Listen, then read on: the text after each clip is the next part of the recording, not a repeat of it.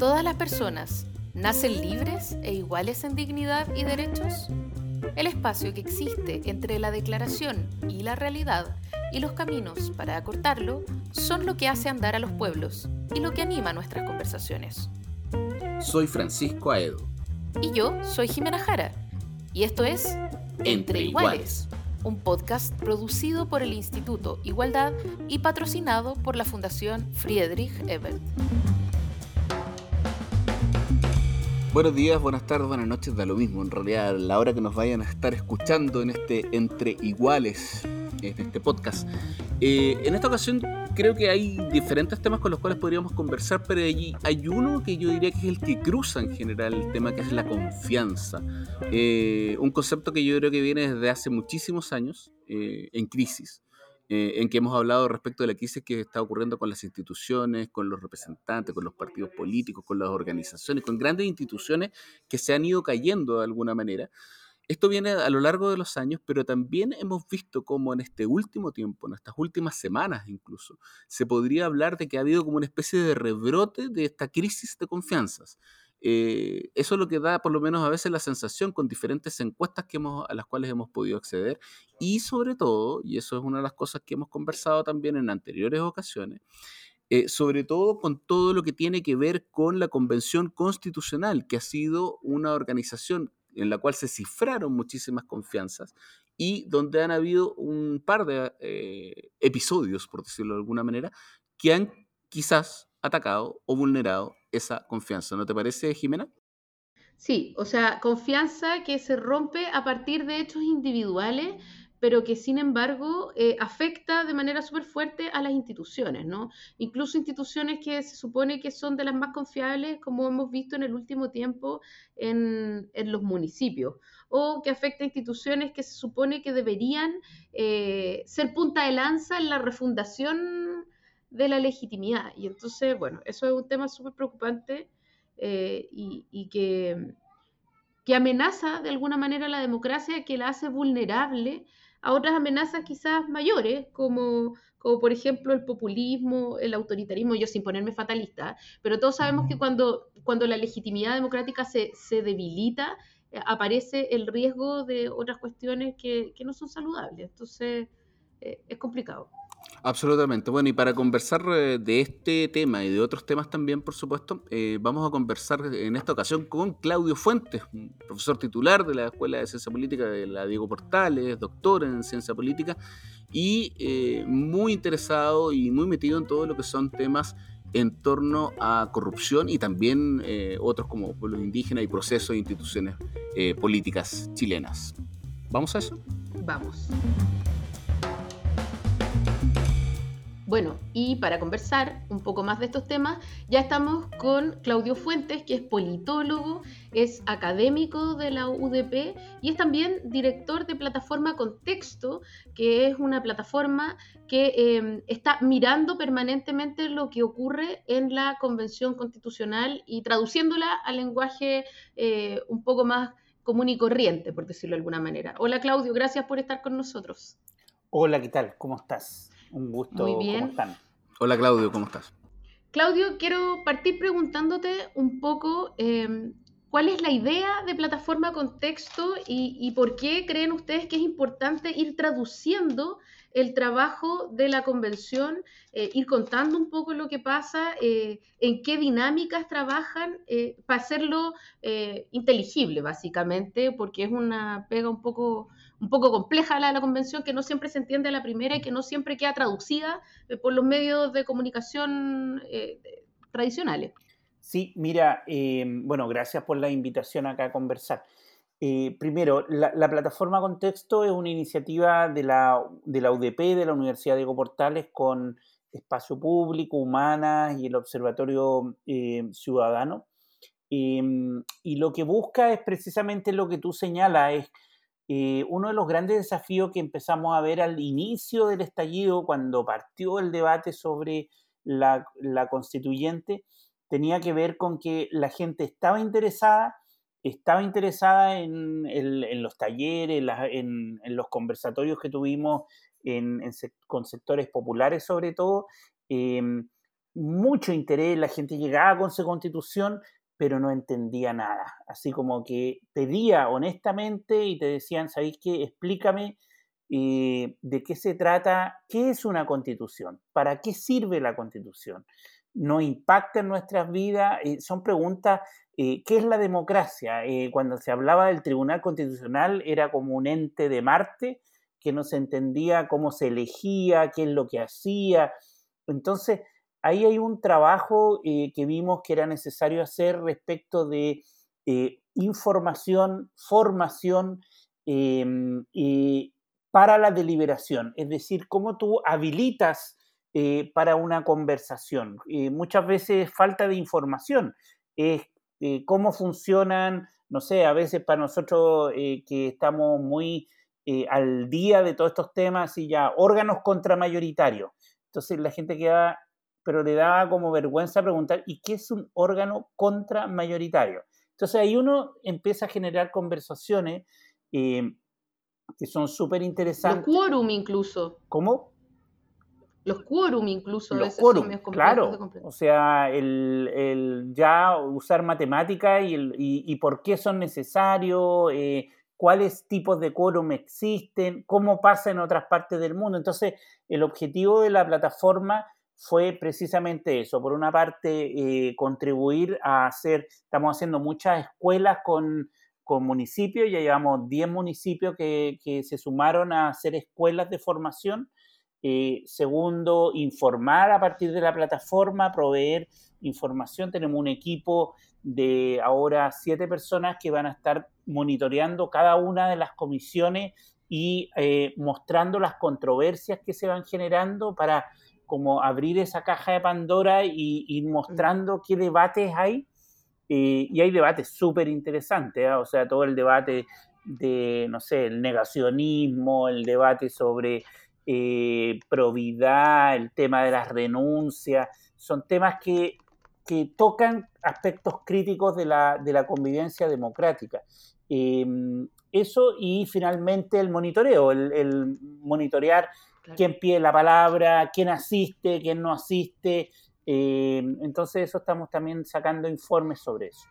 En ese sentido, Claudio, te quería preguntar, em, yo creo que efectivamente se, ha dado, digamos, todo un proceso muy interesante, sobre todo en términos de que es un instrumento, uno, o sea, es una organización nueva, una entidad nueva, y eso ha sido, yo creo, una de las cosas más llamativas.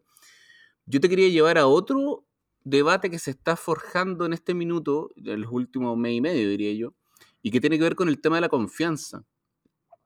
Em, de alguna manera la Convención Constitucional parece haber sido como un catalizador eh, respecto al tema de la confianza, porque veníamos con una crisis de confianza muy fuerte en las instituciones durante los últimos años, bastante fuerte. Y ahora eh, la Convención Constitucional de alguna manera funcionó como un, como un ente nuevo y por lo tanto bastante más inmaculado. Pero lo que ha ocurrido en los últimos dos o tres meses es que parece ser de que el problema de la confianza ha resurgido, ya eh, se ha vuelto a colocar y en torno a un elemento nuevo o una organización o entidad nueva como viene a ser la Convención Constitucional. A mí una de las cosas que me llamó más la atención de la CEP, por ejemplo, fue el hecho de que Carabineros tuviera mayor nivel de confianza que la Convención Constitucional, por dar una idea, digamos. Eh, en ese sentido, ¿crees tú que, ahí, hay... ¿Qué es lo que hay ahí? ¿Tú crees que es un tema que afecta efectivamente a grandes procesos de la población? ¿O crees tú también que hay demasiada incidencia de ciertos sectores eh, de la población político o de ciertos medios de comunicación que son más hegemónicos? ¿De dónde crees tú que viene este nuevo problema de confianza? Ya. Mira, tú planteas ahí un tema eh, que es bien crítico para lo que viene sobre todo. Eh, primero, eh, el contexto y, cualquier, em, cualquier proceso constituyente se da en situaciones de crisis. O sea, los cambios constitucionales en el mundo se han dado o en momentos de crisis aguda, política y social, o en transiciones a la democracia. Esos son los dos momentos clave en donde se da. Eh, y efectivamente eh, venimos de una situación de baja eh, brutal de la confianza en las instituciones. Si te fijas, la misma CEP Carabineros bajó en 30 puntos en los últimos tres años, así fue brutal. Le sigue la PDI y le sigue las Fuerzas Armadas que caen 20 puntos y 10 puntos, algo así, y la Iglesia Católica. O sea, todas las instituciones eh, vienen en caída libre respecto de la confianza. Entonces emerge este nuevo bicho que mm, se posiciona y que además cumple con ciertos objetivos que eran bien poco y que fueron sorprendentes. Eh, llegó la morinidad a la convención, como dijo la Elisa Lencón, em, llegó una diversidad, llegó eh, un grupo humano distinto que no era de las clásicas élites y por lo tanto reflejaba más eh, un espíritu. Y yo creo que la gente tenía, en un contexto de caída libre de la confianza en las instituciones generales, em, la, convención se transforma en un catalizador, como tú dices, de una esperanza. Eh, y por eso el tema de, em, em, de las firmas de Ancalao y de eh, lo de Rojas Bade golpea tan fuertemente a la convención, porque hay una expectativa muy alta de que es eh, este nuevo bicho que puede generar nuevas formas de convivencia, nuevas formas de resolver los problemas con nuevas personas, con, eh, no es solamente una transformación de, caras nuevas, sino que una nueva forma de relacionarse. Fíjate tú, por ejemplo, qué es lo que establece la convención. Establece eh, cargos que son binarios, o sea, que son en pares. Eh, eso es una novedad, eh, que haya un presidente y una vicepresidencia en donde tienen, y, la Elisa Loncón lo hace, eh, lo empuja a que sean dos pares el presidente y la vicepresidenta, o que todas las comisiones sean de pares, las coordinaciones, hay, hay dos coordinadores. O sea, es una nueva lógica de entender el poder. Las prácticas van a empezar a transformarse eh, todo el tema de la sensibilidad con las regiones, la sensibilidad con los pueblos indígenas, o sea, el tema indígena ha estado como en el corazón del debate, eh, de la diversidad, de, de las personas con discapacidad. Entonces, es una nueva sensibilidad. Entonces, es una nueva manera de relacionarnos y nuevas caras. Y por eso el golpe tan fuerte que tuvo lo de Rojas Vade particularmente, porque em, eh, afecta el corazón de la confianza. Nosotros acabamos de terminar un, informe cualitativo con subjetiva eh, y, ese es el punto, es, es la desazón, es el dolor, eh, es como chuta, así como qué pena que a esta institución donde le depositamos tanta energía, eh, le generó esto.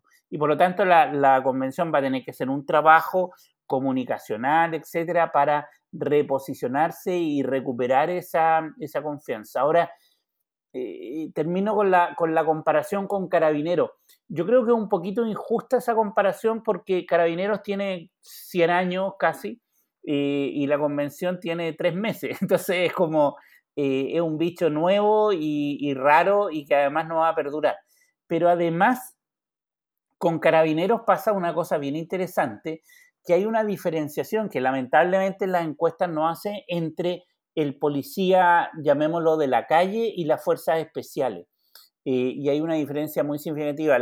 Eh, en, una población, un carabinero eh, puede ser una fuente de confianza muy alta, por, porque el día a día es distinto a una lógica en la Plaza Dignidad.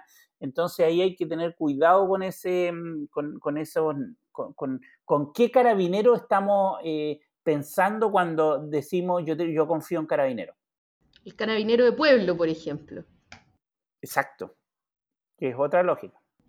Te quería preguntar, eh, a propósito de lo que vienes diciendo de Rojas Bade y de cómo golpea la convención, da la sensación de que efectivamente había una sobreexpectativa de la convención, ¿no? Y que por lo tanto se le pide a la convención mucho más de lo que se le pide a otras instituciones, ¿no? De alguna manera, si hubiéramos sabido que era un, parlamentario el que inventó una enfermedad, habría sido una polémica, pero seguramente no habría, eh, no habría eh, redundado en una baja de legitimidad tan grande. O sea, de alguna manera estaba el efecto luna de miel, pero también el efecto de, juicio suspendido.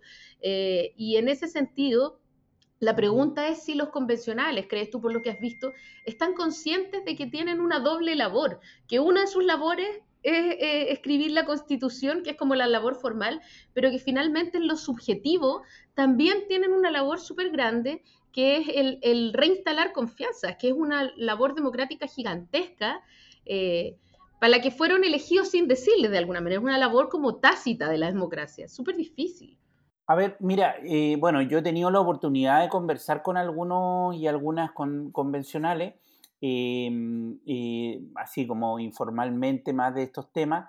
Eh, yo creo que en, o sea, primero, creo que ellos están em, conscientes de la responsabilidad que tienen, o sea, de, entregar y, se han preocupado de, de trabajar y están trabajando N, o sea, impresionante, o sea, el, nivel de trabajo para sacar ese reglamento eh, ha sido bastante impresionante. Imagínate. Tan y en menor tiempo del que pensábamos también. ¿eh? claro, varias mm. decenas de, asesores que están recibiendo ni uno. ¿ah? Eh, están, porque todavía ni siquiera les pagan, y están ahí em, horas y horas trabajando para sacar la, el, el reglamento. Entonces, por una parte yo creo que si hay un, sentido de responsabilidad. Ahora, eh, yo creo que varios me han, mencionado eh, que no dimensionaban la magnitud de la responsabilidad. O sea, no, más que la responsabilidad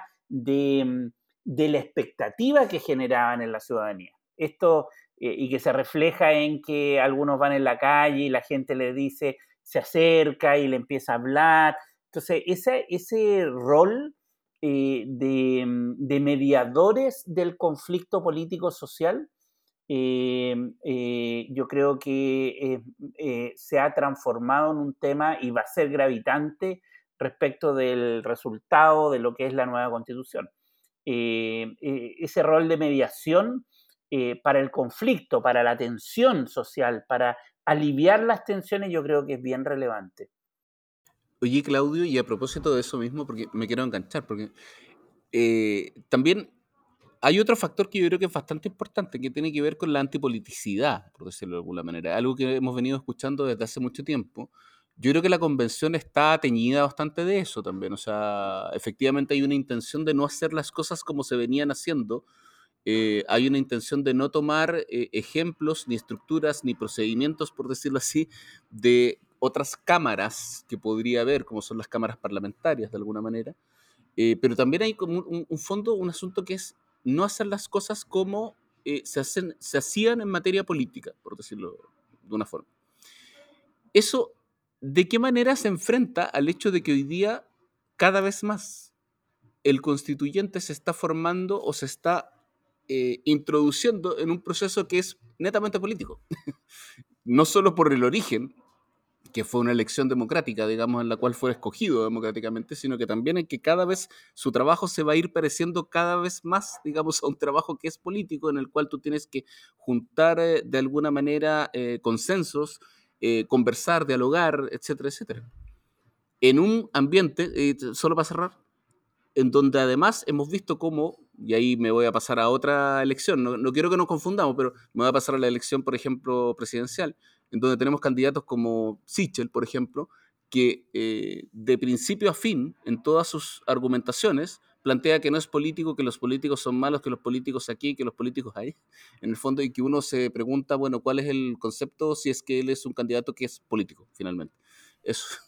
Sí, yo creo que efectivamente ahí se advierte una, una tensión eh, fuerte entre lo que tú planteas de este discurso eh, antipolítica, antipartido, eh, muy fuerte, sobre todo al principio, la primer, el primer mes yo creo que fue muy, muy fuerte ese discurso em, y eh, además con una, un, un, menosprecio al, trabajo de los partidos políticos y, em, y esta idea de, del, hecho de ser independiente eh, que, de por sí generaría una condición de superioridad moral, em, ética, política, etcétera, por, porque tú no, no perteneces a un, a un, conglomerado político. Entonces, yo creo que efectivamente eso. Ahora, creo que el,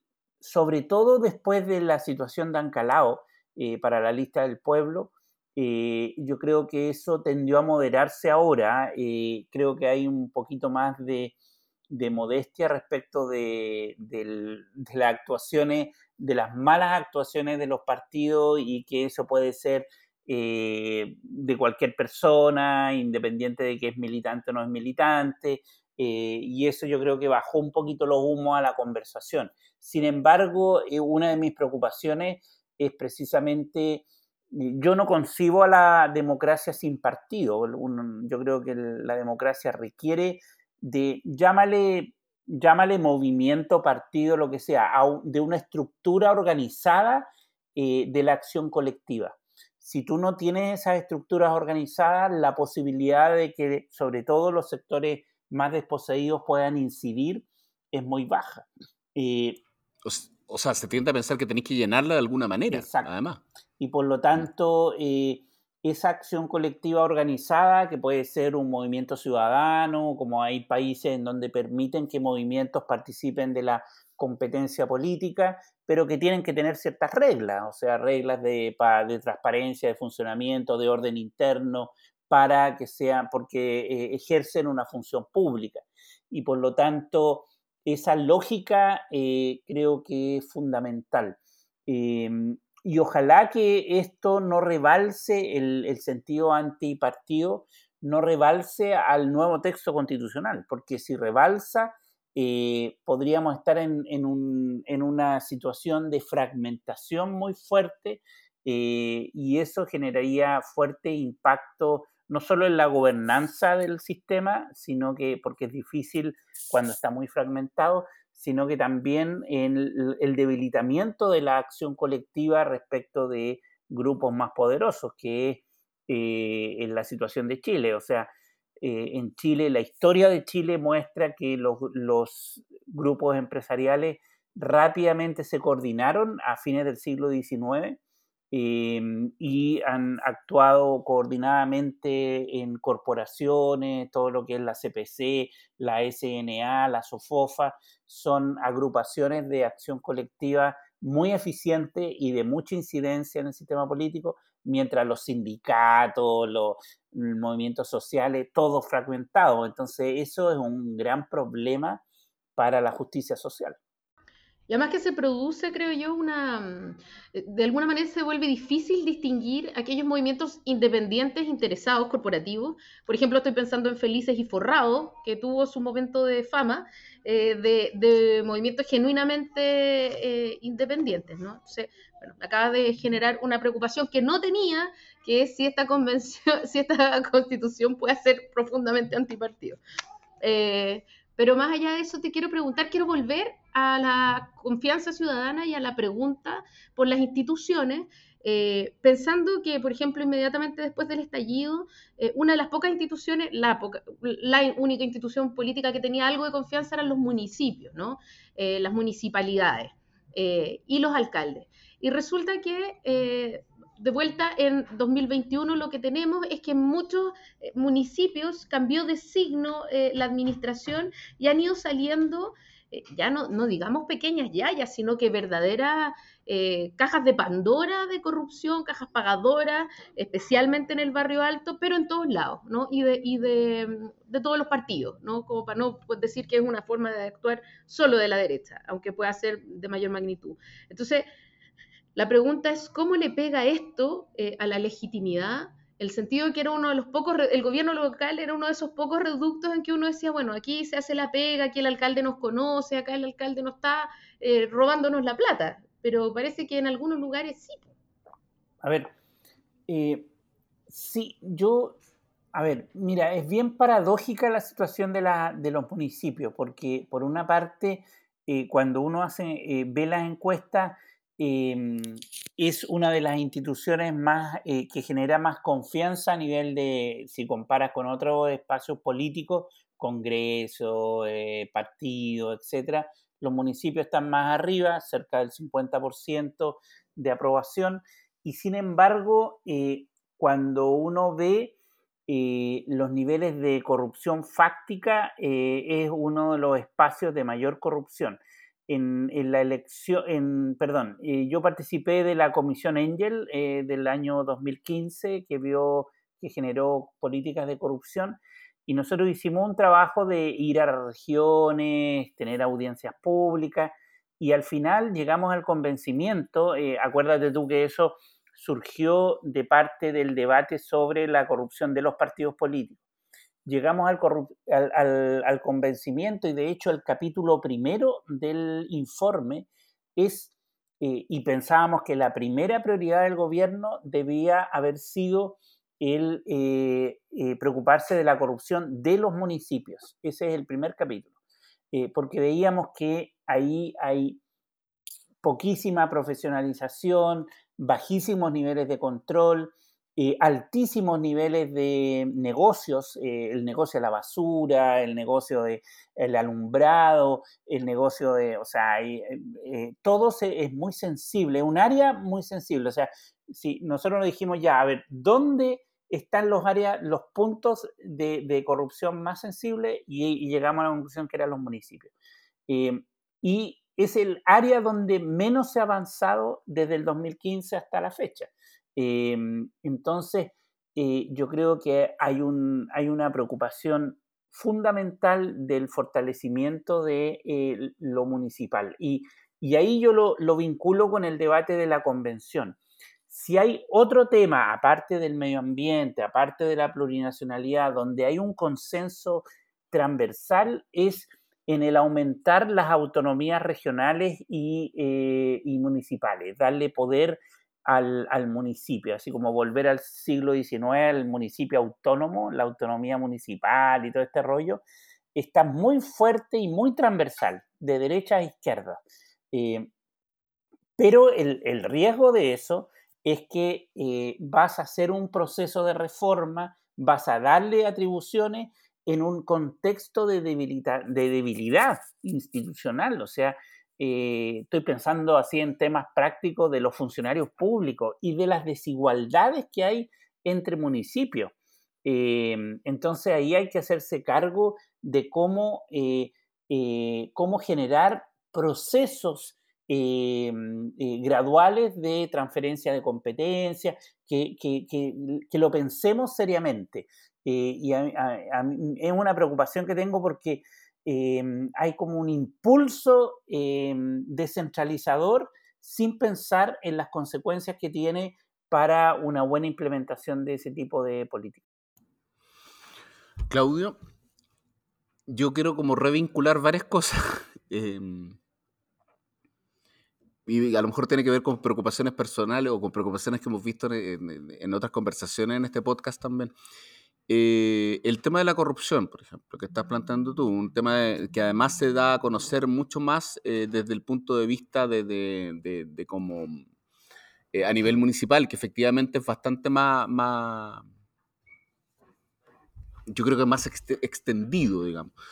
Pero a eso agreguémosle también los, los problemas que ha tenido la Convención Constitucional, que además los medios más hegemónicos en el fondo le dan durísimo.